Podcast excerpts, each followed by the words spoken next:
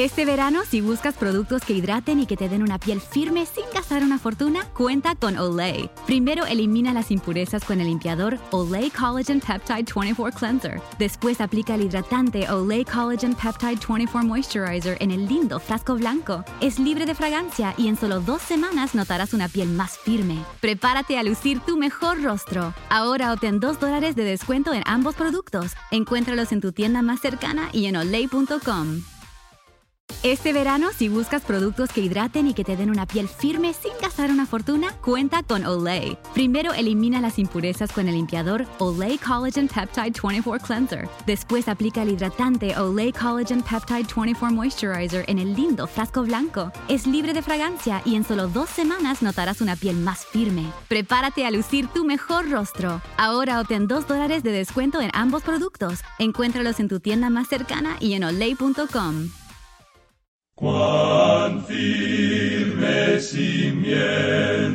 Se a la fe. Le presentamos a través de la Biblia. Un análisis de la Biblia libro por libro que nos ayudará a crecer espiritualmente.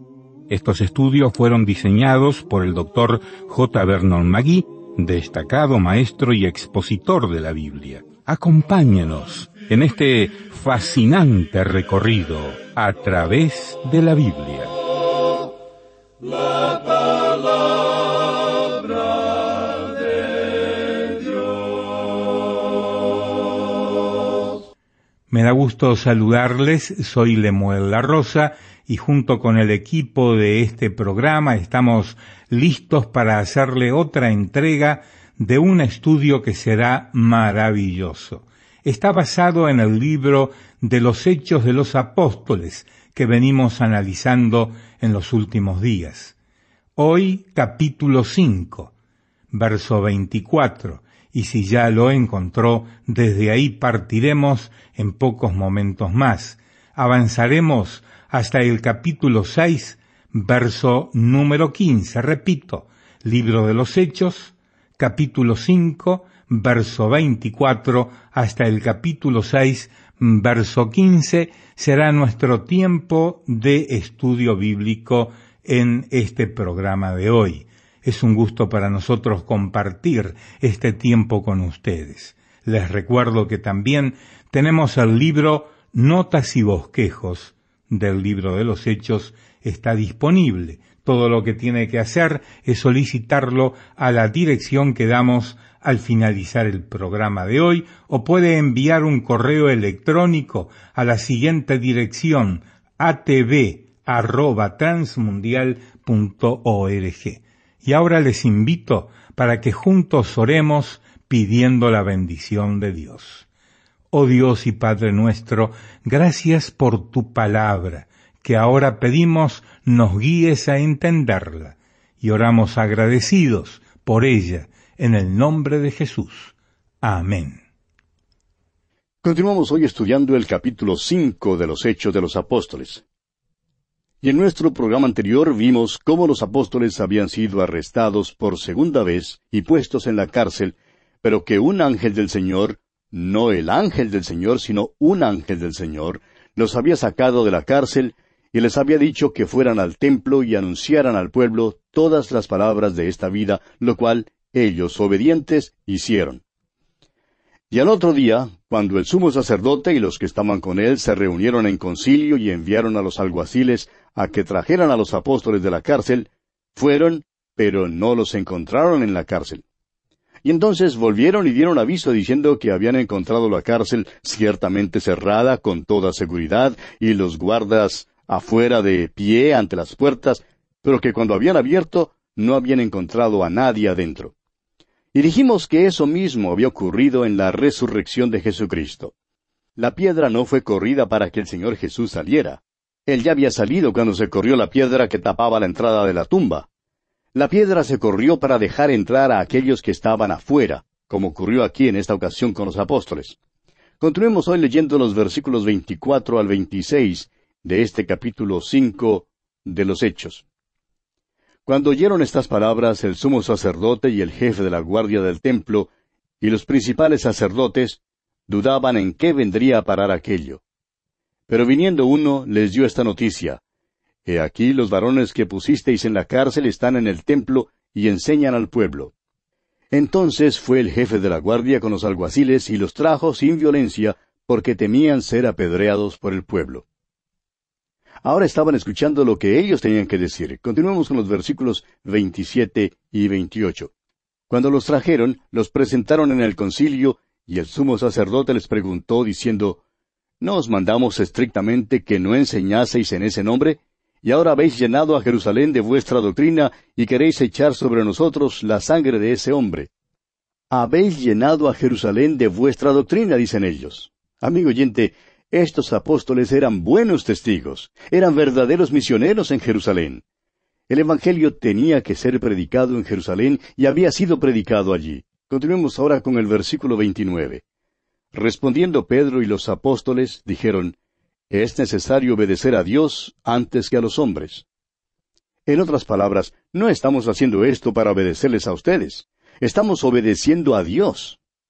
Ahora el versículo 30 de este capítulo 5 dice, el Dios de nuestros padres levantó a Jesús, a quien vosotros matasteis colgándole en un madero. Permítanos recalcar, amigo oyente, que Él, es decir, el Señor Jesús, fue colgado en un madero. No podemos entrar en detalles ahora, pero sí podemos decir que la cruz nunca se llamó una cruz, como lo pensamos en el día de hoy, una vara vertical atravesada por otra horizontal. Era solo un madero clavado en la tierra. Y esa es la palabra para esto aquí. Ahora el versículo 31 dice, A este Dios ha exaltado con su diestra por príncipe y salvador, para dar a Israel arrepentimiento y perdón de pecados. Y continuó Pedro diciéndoles cómo ellos habían sido testigos de estas cosas, y también el Espíritu Santo, el cual ha dado Dios a los que le obedecen. Y esas autoridades entonces, oyendo esta exposición de Pedro, se enfurecieron, se llenaron de ira y querían matarlos. Y observe usted lo que ocurre aquí en el versículo 34 de Hechos capítulo 5. Entonces, levantándose en el concilio un fariseo llamado Gamaliel, doctor de la ley, venerado de todo el pueblo, mandó que sacasen fuera por un momento a los apóstoles. Gamaliel hizo salir a los apóstoles y dijo, quisiera ahora hablar al Sanedrín. Gamaliel, a propósito, fue el maestro del apóstol Pablo. Era un hombre sobresaliente y muy respetado. Y les dijo aquí en los versículos 35 al 37, y luego dijo, Varones israelitas, mirad por vosotros lo que vais a hacer respecto a estos hombres. Porque antes de estos días se levantó Teudas, diciendo que era alguien. A éste se unió un número como de cuatrocientos hombres, pero él fue muerto, y todos los que le obedecían fueron dispersados y reducidos a nada. Después de éste se levantó Judas el Galileo, en los días del censo, y llevó en pos de sí a mucho pueblo. Pereció también él, y todos los que le obedecían fueron dispersados. Observe usted que Gamaliel cita algunos ejemplos de los que habían encabezado insurrecciones y que habían tenido seguidores. Y les hace notar que en cada uno de los casos, una vez que el líder había muerto, sus seguidores se habían dispersado.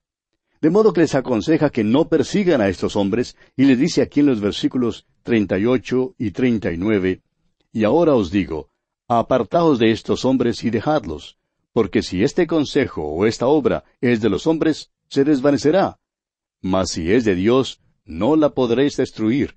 No seáis tal vez hallados luchando contra Dios. Gamaliel concluye con un consejo excelente. Les dice, si esta obra es de los hombres, se desvanecerá. Mas si es de Dios, no la podréis destruir. Qué interesante, ¿no le parece? El tiempo, claro, ha comprobado que esta obra era de Dios. Ahora ve usted lo que hacen ellos aquí en el versículo cuarenta. Y convinieron con él, y llamando a los apóstoles, después de azotarlos, les intimaron que no hablasen en el nombre de Jesús, y los pusieron en libertad. Ahora aquí hay algo que no está bien. Si estos hombres eran inocentes, debieron quedar en libertad.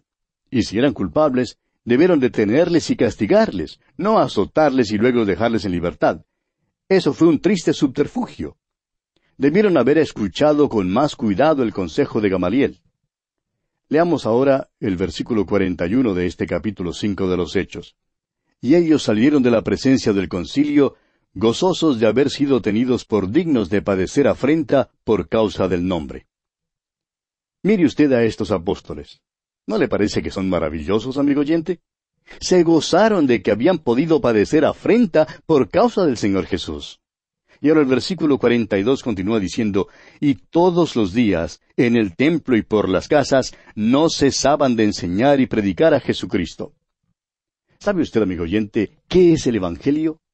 El Evangelio es una persona, es el Señor Jesucristo. ¿Cuán importante es tenerle hoy, amigo oyente? ¿Le conoce usted como su Salvador personal? No hay punto intermedio, amigo oyente. O bien confíe en Él, o bien no confíe en Él. O bien Él es su Salvador personal, o de otra manera, usted no tiene Salvador alguno. Ese es el mensaje central, y los apóstoles no cesaban de enseñar y predicar a Jesucristo. Y bien, así concluimos el capítulo cinco de los Hechos de los Apóstoles. Pasamos ahora al capítulo seis. En este capítulo seis tenemos el nombramiento de los siete diáconos y el testimonio del diácono Esteban. Vemos ahora otro resultado de la defección que había en la iglesia. Primero vimos la defección en el caso de Ananías y Zafira. Eran creyentes salvos, pero no podían quedarse en la iglesia primitiva mientras albergaban aquella mentira en sus vidas. Debido a que hubo defección en la iglesia, hubo necesidad de tener oficiales. Este fue el resultado del estado de crisis en la iglesia. La crisis condujo a la elección de siete diáconos. Ahora el capítulo continúa con el relato de Esteban, uno de esos diáconos, y cuenta cómo es arrestado y juzgado por medio de falso testimonio y evidencia manufacturada. Leamos el primer versículo de este capítulo seis de Hechos. En aquellos días, como creciera el número de los discípulos, hubo murmuración de los griegos contra los hebreos, de que las viudas de aquellos eran desentendidas en la distribución diaria. Necesitamos reconocer que esto tuvo lugar temprano en la historia de la Iglesia. Habían estado procurando vivir de una manera comunal y realmente tuvieron buen éxito, pero solo por un tiempo corto. Luego la carnalidad entró en la Iglesia. Vimos cómo Ananías y Zafira falsificaron su situación financiera y mintieron. Ahora hallamos que hay una murmuración de los griegos contra los hebreos. Ahora debemos tener en cuenta que esta no es una descripción de un choque racial. Esta no es una demostración de antisemitismo. La palabra griegos aquí significa helenistas, es decir, los judíos de habla griega. Vivían fuera de Palestina y disponían en Jerusalén de sinagogas particulares en las cuales se leía la Biblia en griego. Los hebreos eran los que todavía seguían la ley mosaica, leyendo la Biblia en hebreo en las sinagogas. Pues bien, ocurrió que se formó una disensión entre estos dos bandos. Se ha calculado que el número de la iglesia en aquel entonces pudo haber llegado a los veinticinco mil. Necesitamos notar aquí que aquella iglesia primitiva no era perfecta. Oímos decir a los hermanos a veces que necesitamos volver a la iglesia primitiva. La iglesia primitiva estaba consciente de poder y hoy en día nosotros solo estamos conscientes de problemas. Pero amigo oyente, eso es solamente una parte de la verdad. La iglesia primitiva sí tenía poder, como ya lo hemos dicho. Pero no digamos que la iglesia primitiva no tenía sus problemas. Es posible que nosotros estemos conscientes de nuestros problemas hoy en día, pero ellos también tenían sus problemas. El alto nivel al cual el Espíritu había elevado a la Iglesia fue interrumpido por la intrusión de una división y confusión satánica. La repartición equitativa de los bienes materiales, cosa que primero caracterizó a la Iglesia, se dio ante el egoísmo de la vieja naturaleza, es decir, entró la carnalidad. Y los griegos, evidentemente un grupo disidente, se sentían desatendidos y demandaron que sus viudas recibieran igual consideración que las hebreas. Esta forma comunal de vivir no resultó tan bien como les hubiera gustado. Y así por último sus quejas llegaron hasta los oídos de los mismos apóstoles. Ahora el versículo dos de este capítulo seis de los Hechos dice Entonces los doce convocaron a la multitud de los discípulos y dijeron No es justo que nosotros dejemos la palabra de Dios para servir a las mesas. Los apóstoles creían que no debían desistir del estudio de la palabra de Dios. Creían que era muy importante seguir en esos estudios. Sabían que si desistían de su estudio de la palabra de Dios para servir a las mesas, eso sería su ruina. Ellos debían pasar tiempo en la oración y en el estudio de la palabra de Dios. Y es importante, amigo oyente, que toda iglesia reconozca esto hoy en día. El pastor debe tener tiempo para estudiar la palabra de Dios y debe tener tiempo para orar. Lamentablemente, la iglesia ordinaria de hoy en día busca un pastor que sea organizador, promotor y un administrador. Y eso es una lástima porque el resultado es que la iglesia sufre. Ahora leamos los versículos tres y cuatro de este capítulo seis de los Hechos. Buscad, pues, hermanos de entre vosotros, a siete varones de buen testimonio, llenos del Espíritu Santo y de sabiduría, a quienes encarguemos de este trabajo. Y nosotros persistiremos en la oración y en el ministerio de la palabra. Los apóstoles les mandaron a buscar entre ellos a siete hombres. Los diáconos debían ser elegidos por la iglesia. Tuvieron que ser nombrados debido a la crisis que se había presentado. Los apóstoles creían que era importante que ellos no se encargaran de este detalle para poder así dedicarse más a la oración y al ministerio de la palabra de Dios. Ahora fíjese usted en los requisitos de estos siete hombres que, como veremos, van a asumir el cargo de la distribución diaria. Y tememos que estos requisitos sean olvidados en la iglesia ordinaria de hoy en día, cuando los diáconos son elegidos. Permítanos decirle, amigo oyente, que el cargo de diácono requiere espiritualidad, sabiduría y oración. Estos hombres tenían que ser hombres de buen testimonio. Su testimonio tenía que ser indisputable. En realidad es una cosa trágica que una iglesia tenga un diácono cuyo testimonio es cuestionable, tanto así que los hermanos no puedan confiar en él. Tal hombre no debe servir como diácono. Estos hombres, pues, debían ser llenos del Espíritu Santo. No debían ser llenos de vino, sino llenos del Espíritu Santo, como dice el apóstol Pablo en su carta a los Efesios capítulo cinco versículo dieciocho. Además, debían ser hombres llenos de sabiduría. Debían ser espirituales y capaces de hacer una aplicación de la verdad espiritual. Eso era de suma importancia. Es que el hecho de que asumieran el cargo de la distribución diaria propende a darles una vista desproporcionada de las cosas. Por tanto, es de mayor importancia aún que los diáconos sean hombres que ven las cosas desde un punto de vista espiritual. Se nos da ahora una descripción de uno de esos diáconos, Esteban. El versículo diez nos dice que no les fue posible resistir la sabiduría y el espíritu con que hablaba. Tenía una verdadera convicción, era un hombre lleno de fe, no solo tenía la fe salvadora, sino que también poseía la fe que sirve, una fe que testifica. No era la cantidad de su fe, sino el objeto de su fe lo que era importante. Nos enteramos, según el versículo ocho, que Esteban era lleno de poder. Estas, amigo oyente, constituyen las cualidades más importantes de hombres que son elegidos como diáconos. Continuemos ahora con el versículo cuatro de este capítulo seis de los Hechos. Y nosotros persistiremos en la oración y en el ministerio de la palabra. Ese era el deber de los apóstoles. Ahora los versículos cinco y seis dicen, Agradó la propuesta a toda la multitud, y eligieron a Esteban, varón lleno de fe y del Espíritu Santo, a Felipe, a Prócoro, a Nicanor, a Timón, a Parmenas, y a Nicolás, prosélito de Antioquía, a los cuales presentaron ante los apóstoles, quienes orando les impusieron las manos. No podemos decirle más en cuanto a los últimos cinco hombres que se mencionan aquí, ya que no son mencionados más en la Biblia. En cambio, veremos que los primeros dos, Esteban y Felipe, serán mencionados nuevamente al seguir nuestro estudio del libro de los Hechos. Todos estos fueron hombres sobresalientes en la iglesia primitiva. Fueron hombres que sirvieron como diáconos en la iglesia primitiva y según los requisitos que ya vimos para tal oficio, sabemos que eran hombres espirituales. Ahora, amigo oyente, a veces parece que se le da un aspecto muy ceremonial y misterioso y aún casi mágico a esto de la imposición de manos. Muchos creen que produce algún poder espiritual.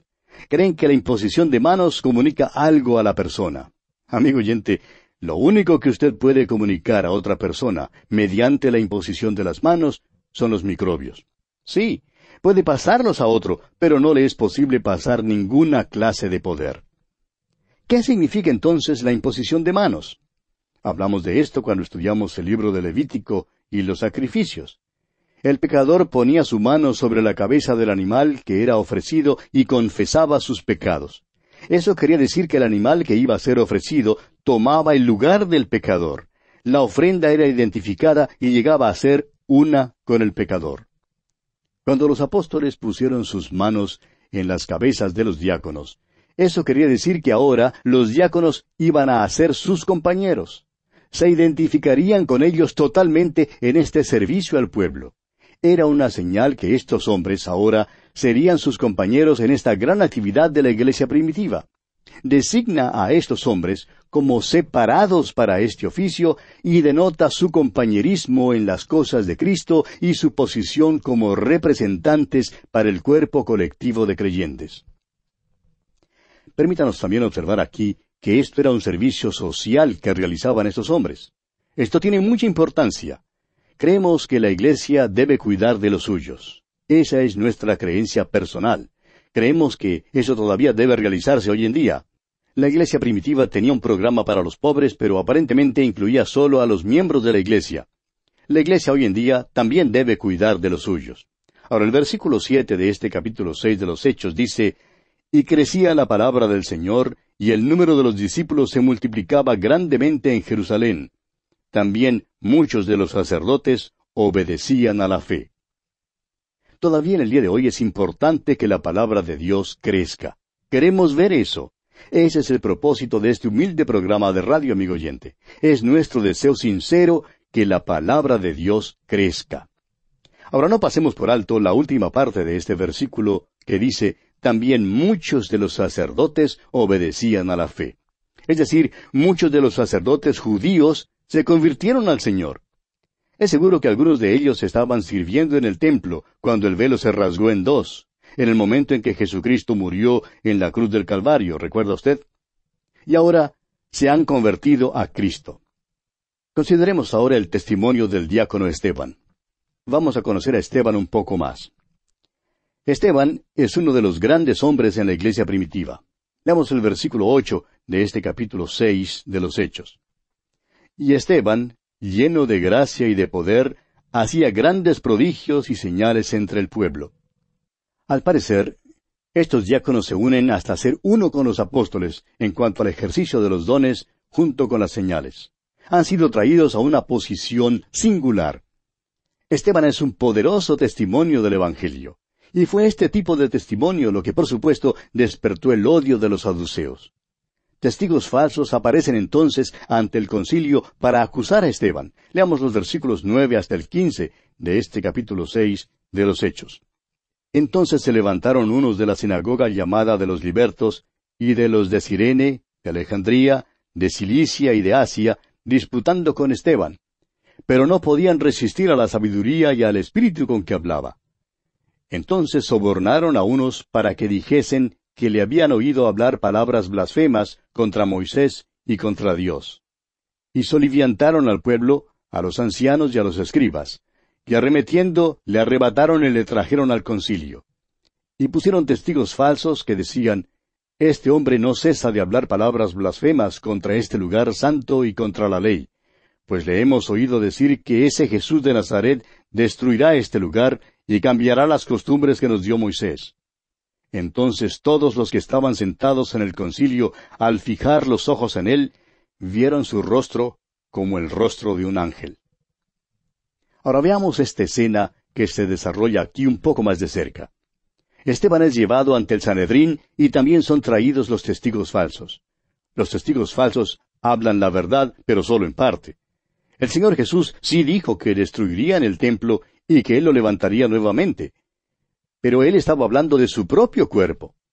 En el juicio del Señor Jesucristo, los testigos falsos entendieron mal esa declaración y la falsificaron. Por tanto, aquí entienden mal a Esteban cuando él dice que el templo en Jerusalén será dejado desolado. En realidad, el templo sin Cristo ya estaba desolado de todos modos. Y ellos entendieron mal lo que Esteban les decía en cuanto a las costumbres que les dio Moisés. Los hombres nunca han sido salvados por la ley, sino por la gracia. No comprendieron lo que decía, y por eso su testimonio solo era parcialmente verdadero. Ahora, según dice el versículo quince, vieron algo maravilloso en el rostro de Esteban. Y creemos que este hombre se aproximó más a ser un ángel que cualquier hombre que jamás haya vivido. Qué hermosa escena esta que contemplamos aquí con Esteban frente al concilio frente al Sanedrín. Y bien, amigo oyente, así concluimos nuestro estudio del capítulo seis de los Hechos. Vamos a aprovechar esta coyuntura para detenernos aquí por hoy.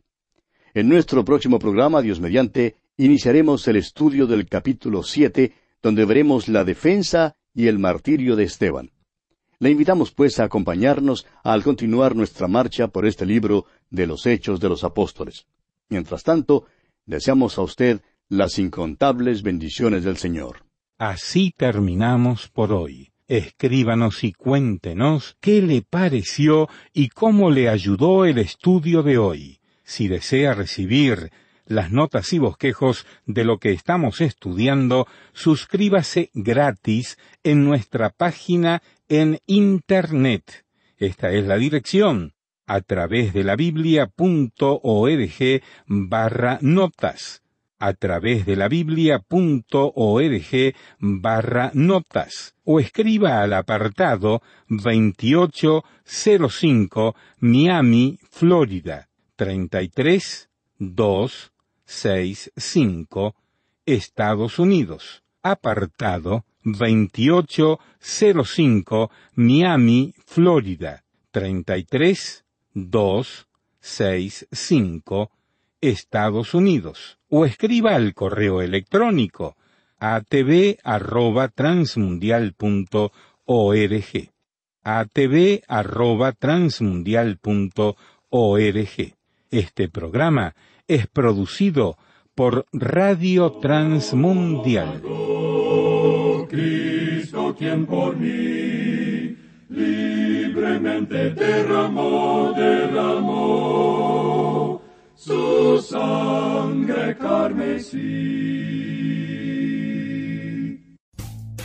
Rumkey is hiring CDL drivers age 19 and up, and drivers are paid based on experience. Rumkey CDL drivers earn $1,000 to $1,300 per week and more than $10,000 in bonuses possible in their first year. Rumkey drivers are home daily, work in a recession resistant industry, receive great benefits and performance incentives. Start a lucrative career and apply now at rumkeycareers.com. Equal opportunity employer restrictions apply. How did we become Central Ohio's most trusted team of orthopedic experts? We focus on what matters most our patients. At Orthopedic One, we know we're only at our best when we're helping you get better. And every day, your commitment to overcoming pain and injury inspires and moves us. That's why we bring our best every day to earn your trust. Find a physician near you at orthopedic1.com.